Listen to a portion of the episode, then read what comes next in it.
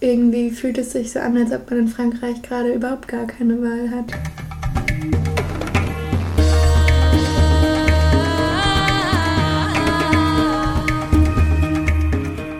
Thema, der Podcast für Politik in den Ländern Europas mit Jana und Lillian.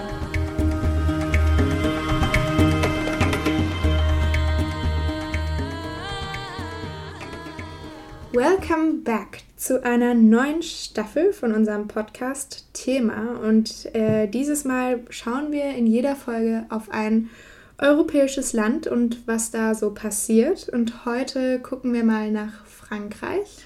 Da war nämlich am Sonntag die erste Runde der Präsidentschaftswahl.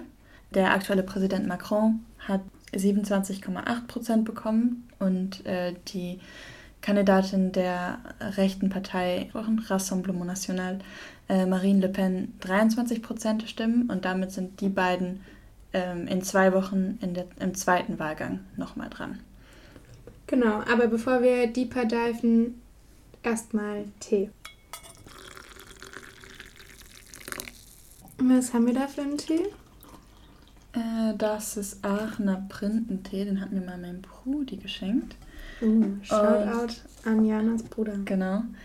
Äh, und es schmeckt wie Aachener Printen und das ist ganz nice. Bin ich gespannt.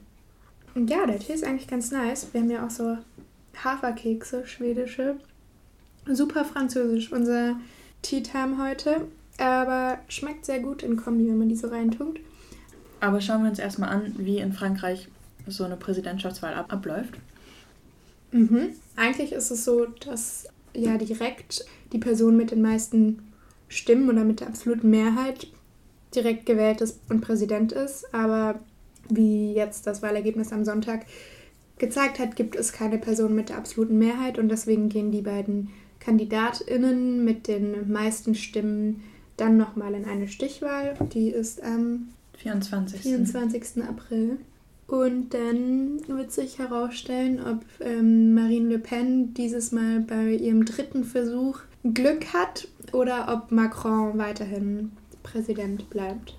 Und damit eine zweite, in eine zweite Amtszeit gehen würde. Das ist in Frankreich auch.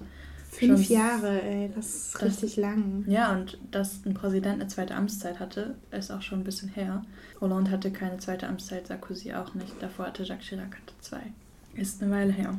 Was spannend ist an diesem Konzept vom zweiten Wahlgang, ist, dass jetzt ja quasi die beiden mit den meisten Stimmen in den zweiten Wahlgang gehen, also Macron und Le Pen, mm, dass aber der Kandidat, der auf dem dritten Platz gelandet ist, Jean-Luc Mélenchon von La France Insoumise, das ist eine äh, linke Partei in Frankreich, er hatte 22 Prozent der Stimmen, das heißt bisschen mehr als ein Prozent der Stimmen weniger als äh, Marine Le Pen. Und der das, ist sind ungefähr, raus. das sind ungefähr 400.000 Stimmen, das sind nicht so viele. Ja. Und der ist jetzt halt raus. Und im zweiten Wahlgang geht es jetzt halt nur noch um die beiden mit den meisten Stimmen. Es widerspiegelt halt auch null die Bevölkerung, also wie sie gewählt hat, wieder, wenn jemand so knapp ist. Die sind ja alle relativ knapp. Also, okay, Macron und Le Pen sind 5 Prozentpunkte auseinander.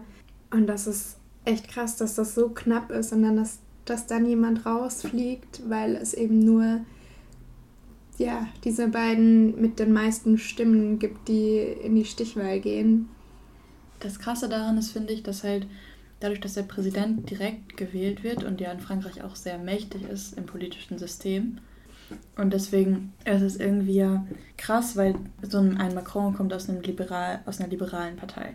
Marine Le Pen kommt aus einer rechtsextremen Partei. Und dann Mélenchon kommt aus einer linken Partei.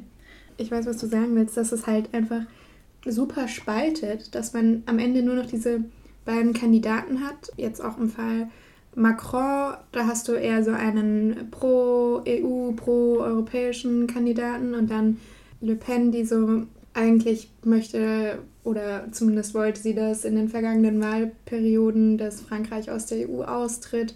Jetzt ist sie da schon ein bisschen Moderator geworden, damit sie mehr Stimmen bekommt.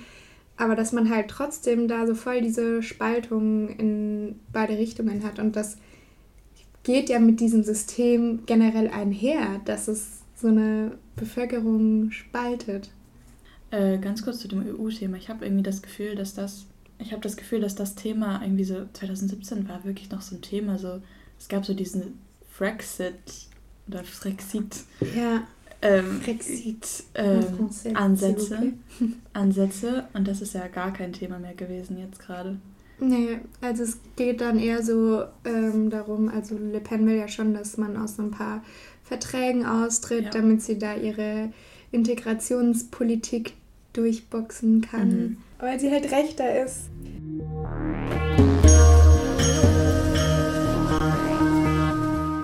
Ja, aber ich finde es dann interessant. Sie versucht da jetzt die Wähler vom linken Spektrum auf ihre Seite zu bekommen für diese Stichwahl. Und geht dann mit so Argumenten für die Sozialpolitik einher, aber trotzdem steht sie ja mit ihrer Partei für oder gegen Inklusion, Integration.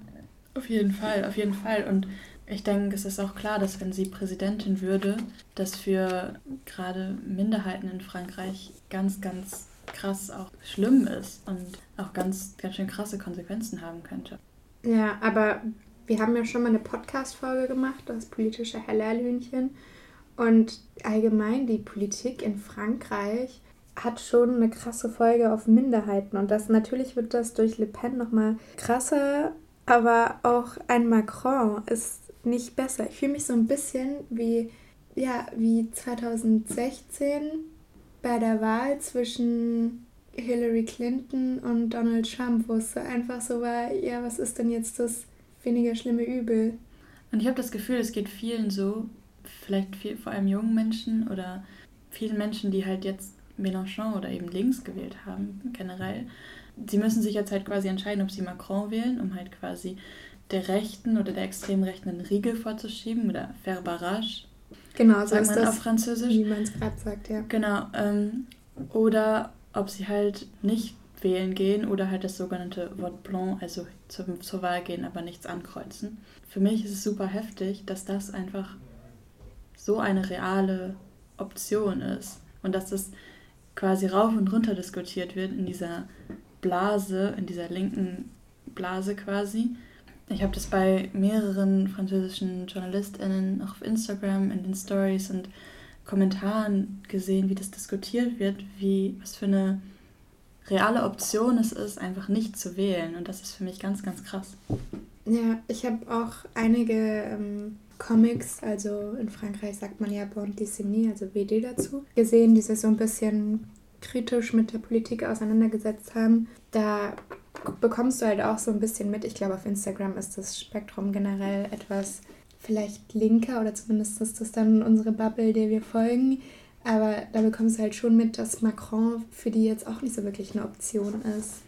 Ja, ich habe Kommentare gelesen, da stand irgendwie, ich werde nicht wählen. Ich, ich habe ihm 2017 meine Stimme in der zweiten Runde gegeben. Das mache ich nicht nochmal, ich gebe auf. Ja. Und das ist halt, das klingt einfach so heftig. Und dann gibt es so Kommentare, die sind so, klingt halt fast schon kämpferisch, so en vote blanc, tous ensemble. Also ja. wir geben alle zusammen leere Stimmzettel ab, so ungefähr. Ja. Und das ist, ja, das klingt halt dann fast irgendwie schon wieder kämpferisch, aber am Ende kann das auch Le Pen in die Karten spielen. Natürlich tut es das. Jede Stimme, die du nicht abgibst, gibst du für diejenigen ab, die du eigentlich nicht willst. Genau, und wenn jetzt die ganzen, die Mélenchon gewählt haben, weil er sagt ja auch, wählt auf keinen Fall Le Pen mit meiner Stimme, aber er sagt nicht, wählt Macron. Und wenn die ganzen jetzt nicht wählen, kann das halt echt eine Chance für Le Pen sein, weil Wahlforscher ja davon ausgehen, dass die Wahl ziemlich knapp werden soll zwischen den beiden und sie schätzen aktuell, dass Macron vielleicht so auf 51 Prozent kommt und Le Pen auf 49 Prozent und das ist ja super knapp. Und wenn dann krass viele Nichtwähler dazukommen, die jetzt nicht Macron wählen, weil sie den nicht nochmal wählen wollen oder aus irgendwelchen anderen Gründen aus Form von Protest, dann hat Le Pen halt dieses Mal wirklich eine Chance. Man darf ja auch nicht vergessen, dass es neben ihr auch noch zwei andere Kandidaten gab, die noch rechter sind als sie. Und wenn man das zusammenrechnet, ist man schon bei mehr als 32 Prozent jetzt im ersten Wahlgang. Aber Und man kann davon ausgehen, dass diese Leute dann im zweiten Wahlgang ja Le Pen wählen.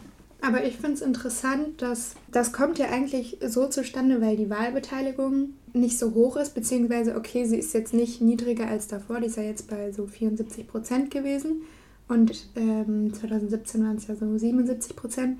Aber junge, viele junge Leute gehen nicht wählen. Das Auf jeden Fall und fehlt halt. Und wenn unter den jungen Leuten 46 Prozent nicht wählen gehen, so wie jetzt am Wochenende, dann ist das einfach super heftig.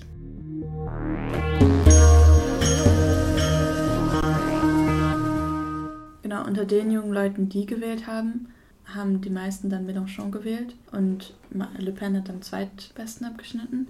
Macron also eben halt auf dem dritten Platz. Eher so in links und rechts gespalten. Ja, und das ist, was du gesagt hast, eher so auf Richtung Veränderung. Man kann ja davon ausgehen, dass Macron gerade jetzt während des Ukraine-Kriegs nochmal Punkte gesammelt hat für Außenpolitik und Sicherheitsgefühl. Als Krisenmanager, wie ihn viele Medien bezeichnen, finde ich auch sehr interessant, wenn man so ein bisschen daran denkt, wie er in der Pandemie ähm, aggressiv war gegen die Leute, die nicht so d'accord waren mit seiner Corona-Politik. Aber er hat es eben geschafft, da, sich da jetzt als den Krisenmanager hinzustellen, was natürlich echt von Vorteil für ihn ist. Genau, und ähm, die beiden, Macron und Le Pen, geben sich noch in einem TV-Duell. Das soll so ungefähr in zehn Tagen sein, kurz vor der Stichwahl.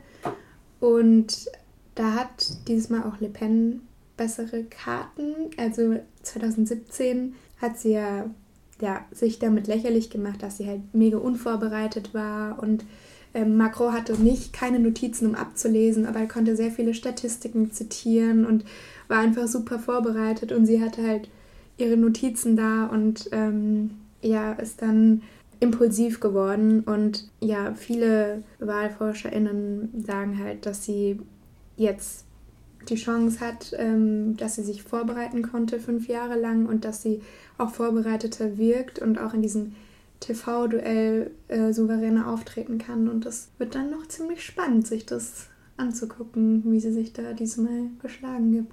Es wird auf jeden Fall spannend, aber ich muss sagen, ich habe auch echt ein bisschen Angst mhm. vor, dem vor dem Wahlergebnis. Ich auch, ja. In, in jetzt anderthalb Wochen. Ich ähm, kann gar nicht glauben, dass das so dicht an dicht ist. Ich meine, 2017 war es ja noch so ja, 30 Prozent, 70 Prozent genau, ja. zwischen Macron und Le Pen, aber dass die jetzt davon ausgehen, dass es so krass knapp wird, dass es so um zwei Prozentpunkte geht. Ja, und ich kann mir auch, ich mag mir auch nicht Frankreich mit einer rechtsextremen Präsidentin vorstellen. Nee. Aber es gibt Hoffnung, und zwar sind im Juni Parlamentswahlen und da gibt es so verschiedene Szenarios, wie man da die Macht des Präsidenten einschränken kann. Wenn der Präsident eine rechte Präsidentin ist, hat man nicht so viel Wahl. Auf gar keinen Fall, klar. Und irgendwie fühlt es sich so an, als ob man in Frankreich gerade überhaupt gar keine Wahl hat. Noch ist es ja noch nicht so weit. Wir hören uns in zwei Wochen wieder nach der zweiten Runde und schauen mit euch dann auf das endgültige Ergebnis und sehen dann, wer Frankreichs neue Präsidentin oder Frankreichs neuer alter Präsident ist. Das wird spannend. Ich freue mich drauf. Ich freue mich auch. Bis dann. Bis dann.